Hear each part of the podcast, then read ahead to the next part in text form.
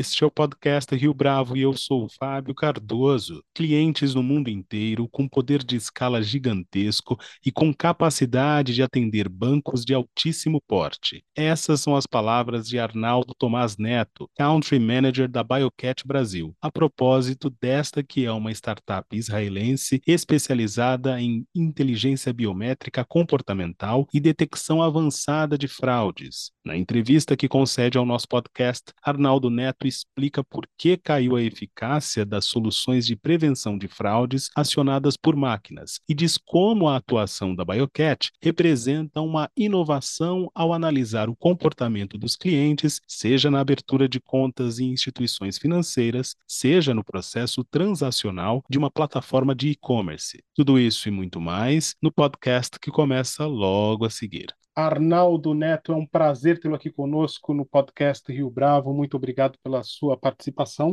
Obrigado vocês pela oportunidade. Sinto lisonjeado em falar com você, Fábio. Arnaldo, antes da gente falar do ano eh, de êxito da Biocat, eu queria que você contasse para o nosso ouvinte que não está tão afeito aos eh, desenvolvimentos em tecnologia um pouco da trajetória de vocês. Como é que a empresa se posiciona, a startup se posiciona no mercado e qual é o negócio que vocês têm investido nos últimos tempos? Perfeitamente. Bom, a, a BioCat é uma empresa israelense, né, com vasta experiência nesse mercado de tecnologia, com mais de 12 anos no setor de prevenção e combate à fraude ou seja, é a empresa mais antiga nesse, nesse setor de fraude, né, voltada para a biometria comportamental. E através dessa análise de comportamento do ser humano, né, e, e de fato são 12 anos atrás, nós praticamente somos pioneiros nesse quesito, somos considerados os criadores aí do conceito de biometria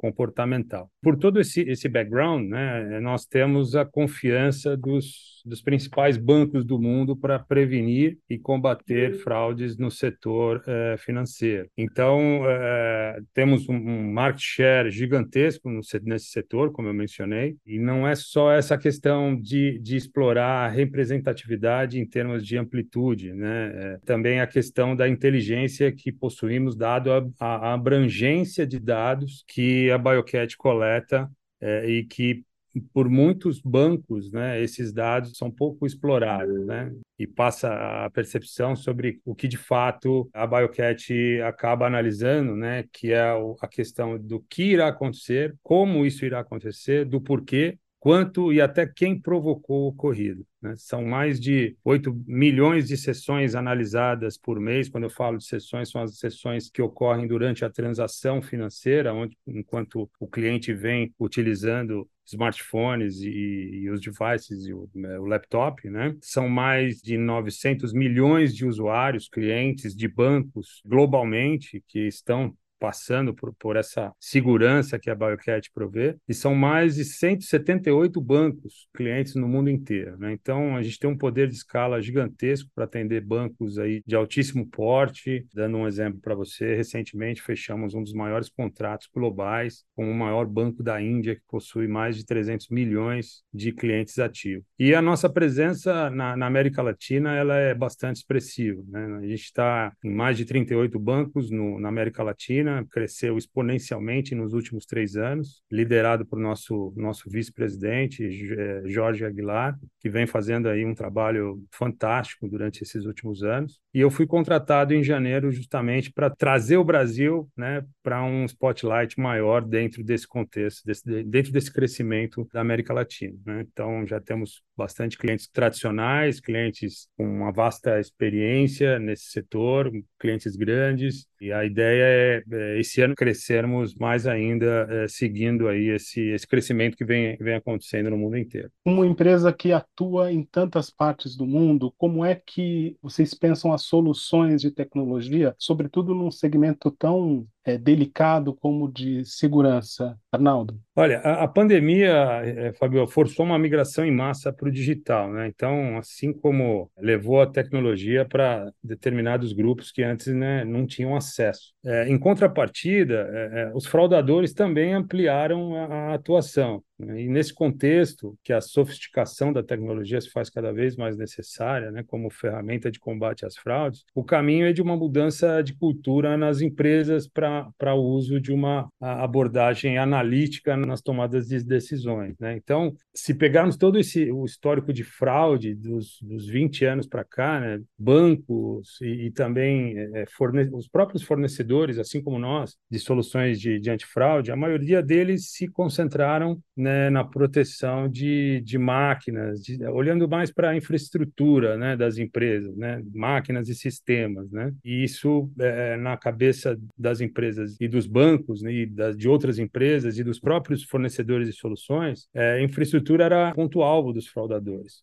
É, e, logicamente, a gente não pode tirar o mérito dessas ações, né? porque eles obtiveram sucesso no combate à fraude, mas acabaram esquecendo, é, ao longo do tempo, o elo mais fraco né? nesse ecossistema de transações, que é o ser humano. É, então, os fraudadores, como todos os, os, criminosos, eles são muito engenhosos, criativos e eles acabam se proliferando em escala e, e métodos de, de ataque. Né? É, e eles acabaram se ajustando seus sistemas de segmentação e acabaram se reorganizando, redobrando aí seu, seus esforços no, no elo mais fraco, que são os clientes do banco. Então, esse pivô em comum, ele diminui a eficácia das soluções de prevenção de fraude acionadas por máquinas, né? Claro, todos os métodos hoje existentes, que na nossa concepção é, estão obsoletos, né? e aí eu posso citar inúmeros, dois fatores de autenticação, é, parte de password, é, contra, é, senha, contrassenha, própria biometria facial, né? É, que é uma barreira, entre outros, eles continuam agregando valor e apresentando um obstáculo para o fraudador, mas não são suficientes. Então, a BioCat ela traz um conceito extremamente é, inovador, porque eu estou a todo momento,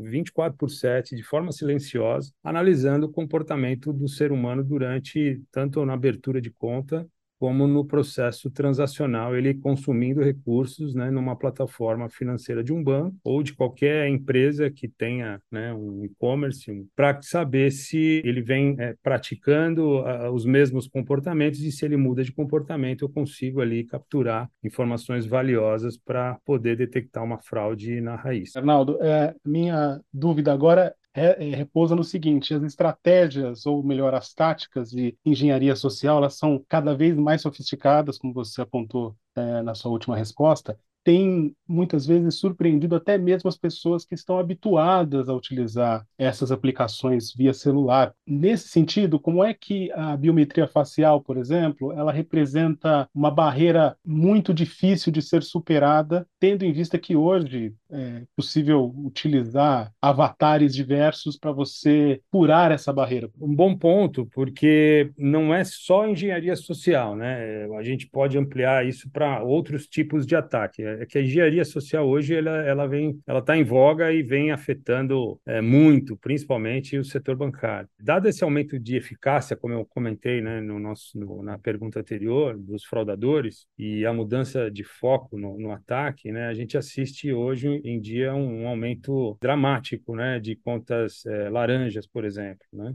E aí, como você citou, também é, a fraude de engenharia social, né? seja ela, por exemplo, é, o que eles fazem muito hoje, é que é a falsa central. Eles ligam para o cliente, se passando por uma central bancária e com a musiquinha do banco por trás e tentando ali né, se passar pelo banco para poder, logicamente, capturar o maior número de dados possíveis para poder ter sucesso no, no crime né, financeiro. Mas a gente também vê, por exemplo, ataques de acesso remoto, o que é muito falado falado também de malware, né, que são emuladores, bots, todos reprojetados e criados para tirar vantagem, logicamente, como eu mencionei, dos mais vulneráveis, que são seres humanos. Né? Inclusive, é, fazendo um paralelo, Fábio, a gente criou uma, uma campanha mundial de marketing, inclusive com a, a nossa diretora da América Latina, a, a Juliana, seguindo essa estratégia da empresa mundial, que retrata casos reais no dia a dia, né, de pessoas idosas que elas são levadas a, a perdas financeiras financeiras, né, de, um, de, uma economia, né, de quase de um trabalho de, da vida inteira, né. Um outro exemplo na, na campanha que a gente soltou, né, jovens sem experiência nenhuma, né, que juntam tudo que tem para poder ter um futuro promissor e eles acabam sendo guiados aí por ataques sistêmicos ou por promessas de ganho fácil, né, entre outros inúmeros casos. Então, eu incentivo a todos a visitar nossa página da web ou até mesmo nas postagens que são feitas aí no LinkedIn, que mostra claramente casos verdadeiros de, de fraudes globais. E a Biocat, para todos esses tipos de ataques, ela se posiciona, como eu mencionei, de forma silenciosa, sem o usuário saber que está sendo monitorado, e a gente consegue pegar é, dados específicos né, relacionados aos, aos mais de 3 mil indicadores que a gente possui aonde se a pessoa tem uma certa hesitação durante uma transferência bancária, é, se ela foge do padrão de digitação que ela está acostumada a fazer, se ela está digitando é, de forma lenta, né, que é diferente da forma rápida como ela está acostumada a inserir, por exemplo, os dados do, do próprio CPF, se ela está digitando com a mão esquerda, se ela está digitando com a mão direita, inclusive consigo pegar a, a, idade da pessoa conforme a velocidade que ela digita né, é, o laptop. Esses indicadores são essenciais e fazem com que a, a BioCat se diferencie né? E aí a gente consegue uma assertividade gigantesca no combate à fraude, porque eu consigo detectar uma anomalia e através dessa anomalia, através desses indicadores, como, como eu lhe mencionei, né, a gente tem mais de 3 mil indicadores, justamente porque a gente, o market share da Biocat no mercado financeiro é gigantesco e os ataques eles estão muito latentes né, na indústria financeira. Então, esses indicadores que, que nós hoje temos faz com que a gente tenha indícios e alertas e que gere uma assertividade muito grande de falar que aquilo é um golpe financeiro, né, onde a gente gera um score de risco e é, através desse score de risco, né, é, eu consigo garantir essa, como eu disse, essa assertividade para que o banco tome uma decisão se ele segue ou não com a transação. Então a gente acaba se diferenciando aí nesse mercado aí que é tão, tão competitivo. De um modo geral, Arnaldo, a indústria dos bancos está preparada para esses ataques no que se refere ao volume e também à sofisticação dessas tentativas de fraude? Um ponto de vista global, Fábio, é, é, é, é, importante essa pergunta, porque muitos dos dados que a gente tem através de uma pesquisa que foi feita, né, e essas informações que a gente reuniu, elas são relevantes nos últimos nove meses, né? Traz dados assim assustadores. Vou falar um pouquinho da, da América Latina, né? A nossa comunidade ela observa um aumento de 90% no número de dispositivos roubados, né? E a partir desses dispositivos, os fraudadores eles usam para transferir recursos para contas fraudulentas. Então a gente detectou que houve um aumento de 100% na criação de contas laranjas em, por exemplo, no ano passado. E a gente percebe que os bancos ainda não estão maduros suficientes para entender o, grau de aumento nessas, nesses ataques. E assim, a gente tem dados relevantes que mostram que isso vai aumentar exponencialmente nos próximos anos. Então, os bancos estão criando um consenso de olhar um pouco melhor para esses tipos de ataques e, e olhar soluções baseadas em comportamento e perceber que isso é realmente uma coisa que vai ser disruptiva para o setor, né? E não ficar olhando para soluções que de modo estático e passivo, né? Só criam barreiras, mas não detecta a, realmente a, a fonte do problema. Aqui no Brasil, Arnaldo, talvez coqueluche, por assim dizer, dos ataques se dá com os golpes relacionados ao Pix, essa transação que se tornou absolutamente popular no país nos últimos anos. E a cada semana, pelos relatos que a gente ouve, ou pelos é, noticiários, ou mesmo nas mídias sociais, é que muitas vezes os usuários, os clientes, eles não têm muito como reagir ao fato de eles terem perdido efetivamente os seus aparelhos, os seus telefones celulares, e, portanto, perdem o controle das suas contas a partir dessa troca de senha, da troca de dados. Enfim, recentemente o governo, inclusive, lançou uma iniciativa de, basicamente, transformar o celular roubado em um pedaço de metal sem uso, mas efetivamente não atacou o coração do problema que tem a ver com esses golpes. E, enfim, é, eventos como o do Carnaval mostram isso é, de forma é, grandiosa. Minha pergunta fugir aqui do grande preâmbulo. É possível atacar isso de uma maneira assertiva, lançando mão desses recursos tecnológicos, ou a gente ainda precisa de uma atuação preventiva quanto a isso? Na minha opinião, a gente precisa de uma ação preventiva, até porque, como eu disse, o elo é mais fraco que é o ser humano, e o ser humano ela, ela não tem muita familiaridade, né? Tirando os mais jovens, com as novas, novas tecnologias. Né? Então, a prevenção ela é fundamental e a gente vem justamente oferecer uma solução que eu consigo, de antemão, preventivamente, é, detectar se aquela transação está sendo guiada por alguém ou se é um fraudador ali se passando por o, pelo usuário para poder fazer esse tipo de, de ataque, né? principalmente no Pix. Existem dados que o Pix vem crescendo exponencialmente, né? então é, é uma oportunidade do governo começar a olhar diferente para esse tipo de transação, né, que vem crescendo exponencialmente. Agora, Arnaldo, você mencionou o dado que jovens estão mais afeitos a essas tecnologias e, portanto, estariam mais atentos a essas iniciativas de fraude. Mas é verdade também que não são apenas os idosos as vítimas desses golpes ou dessas tentativas de fraude. Como é que vocês enxergam essa movimentação, levando em consideração esse corte por faixa etária? Te diria assim, Fábio, a evolução e nas táticas de fraude elas se tornam ainda mais de devastadoras, porque agora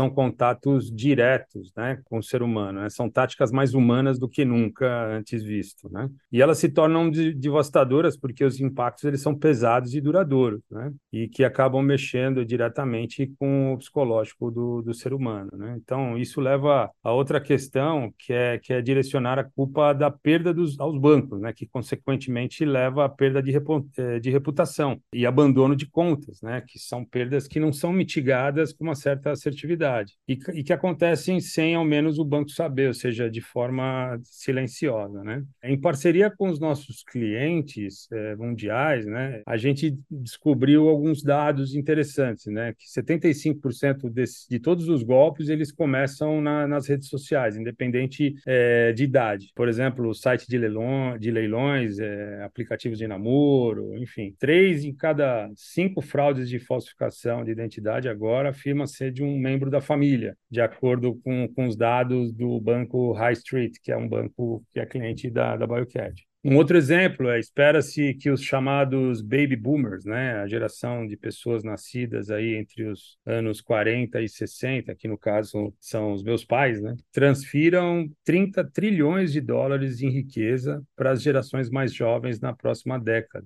40% das vítimas de fraudes, elas acabam também nunca denunciando porque elas têm vergonha de denunciar. Ou seja, a gente tem dados que a gente consegue perceber que, independente da idade, né, eles acabam é, fazendo ataques direcionados né, para especificamente para cada idade da pessoa. A gente sabe que o fraudador ele se adequa a um ataque direcionado para o perfil do usuário. Agora, Arnaldo, qual é a importância da colaboração né, nessas iniciativas antifraude, o que, que vocês conseguem dizer para o nosso ouvinte a respeito dessa ação em conjunto, digamos assim? Muito bem apontado, Fábio. É, inclusive, isso é uma direção que a empresa toma e vem né, da alta cúpula da, da BioCat, que é o nosso CEO, que fomenta muito essa questão. A mensagem que fica em relação a isso é que, após todo esse estudo que eu mencionei, que foi feito, como a gente combina a nossa inteligência comportamental em diferentes modelos de fraude e comparamos tudo isso com dados históricos, né, nossos clientes afirmam que a BioCat é a única solução que reduziu drasticamente os falsos positivos e aumentou a assertividade da detecção de, de, de fraude e fricção né, no, no, com o cliente, né, melhorando bastante a experiência do usuário. E isso é, é se traduz nos 12 anos de sucesso, evoluindo cada vez mais o conceito de análise comportamental dos serviços financeiros. Né? A gente tem uma equipe de profissionais com larga experiência no setor, nossos clientes continuam confiando e aumentando a parceria e o relacionamento conosco, né? Em contrapartida, a gente devolve isso em benefícios financeiros através de um retorno comprovado aí de 10 vezes mais o capital investido, né? E a gente pode provar isso através de provas de conceito, estudos de ROI que a gente fez com os nossos clientes da base. Da BioCare, a gente acredita muito que a gente tem a oportunidade, a capacidade e o dever de unir forças para combater a fraude. Então, não adianta nada é, um cliente estar blindado com uma solução como a nossa e, por outro lado, um outro cliente não. Precisamos unir forças né, para proteger os, os clientes. E a nossa ambição é se tornar a plataforma dos bancos através de insights colaborativos, né, oriundos, logicamente, do comportamento humano. No nosso conceito, essa é a chave para combater e eliminar a fraude bancária. Então, nós temos hoje uma missão né, de, eh, através do do BioCat Trust, de justamente criar um efeito de rede, que é ajudar aos bancos a compartilhar informações né, entre eles para que a gente consiga vencer eh, esse mal né, e combatê-la né, na, na, raiz. E isso vem sendo já é um papo que está sendo conduzido é, em alguns países. É, a gente no Brasil começamos a fazer isso agora, até porque é, fechamos alguns contratos agora em 2023, mas na América Latina já vem se discutindo muito, os bancos já estão unidos junto à BioCat para é, criar essa questão do efeito de rede, e isso é muito positivo nesse setor é, antifraude. Falando de números, Arnaldo, no ano passado houve um crescimento exponencial da Biocat. Esse ano, você já adiantou para a gente, a iniciativa aqui no Brasil vai tentar transformar essa performance em algo mais positivo. Como é que vocês pretendem alcançar esse número mágico, digamos assim, para este ano? A nossa estratégia é realmente é, dar foco principal é, no setor bancário. Diria que hoje no mundo temos mais de 600 bancos e a BioCat hoje ela está inserida em quase 180 bancos. A nossa ideia é crescer mais e ganhar mais market share, market share nesse mercado, né? Mas um dado interessante, a BioCat é um unicórnio israelense, né? E ela concluiu recentemente seu terceiro negócio, né, em menos de um ano a Macquarie Capital, do grupo Macquarie da, da, Austrália, que tem mais de 600 bilhões de dólares de ativos sob gestão, e isso é público, né? Ela investiu 32 é, milhões de dólares recentemente em ações da empresa. Né? Todas essas empresas, olhando para a BioCat, a gente não busca esses investimentos, mas quando eles acontecem, acontece de forma positiva justamente para tentar triplicar de tamanho, né? duplicar ou triplicar de tamanho. Né? Esse ano de 2023, a, a empresa passou passou é, num faturamento de 100 milhões de dólares. Né? Então, ela passa a ser uma empresa centaura, como dizem. Arnaldo Neto, foi um prazer tê-lo aqui conosco no podcast Rio Bravo. Muito obrigado pela sua participação, pela sua entrevista. Obrigado você, Fábio. Muito obrigado pela, pela oportunidade de falar um pouco mais sobre a Biocast. Estou à disposição caso vocês tenham alguma dúvida adicional. E não deixem de visitar nossa página www.biocat.com, entender um pouco mais sobre os ataques que as pessoas passam no dia a dia. Um abraço a todos. E esta foi mais uma edição do podcast Rio Bravo. O podcast Rio Bravo é uma conversa semanal que traz assuntos que afetam os mercados no longo prazo. Ouça, comente e compartilhe. No X, antigo Twitter, nosso perfil é @rio Bravo. A Rio Bravo é uma gestora de recursos com foco em quatro estratégias de investimentos: fundos imobiliários, renda fixa, renda variável e multimercados. Há mais de duas décadas fazemos a ponte entre a sociedade e e o mercado. Nossos conteúdos estão disponíveis no site www.riobravo.com.br, onde você também conhece mais a nossa história.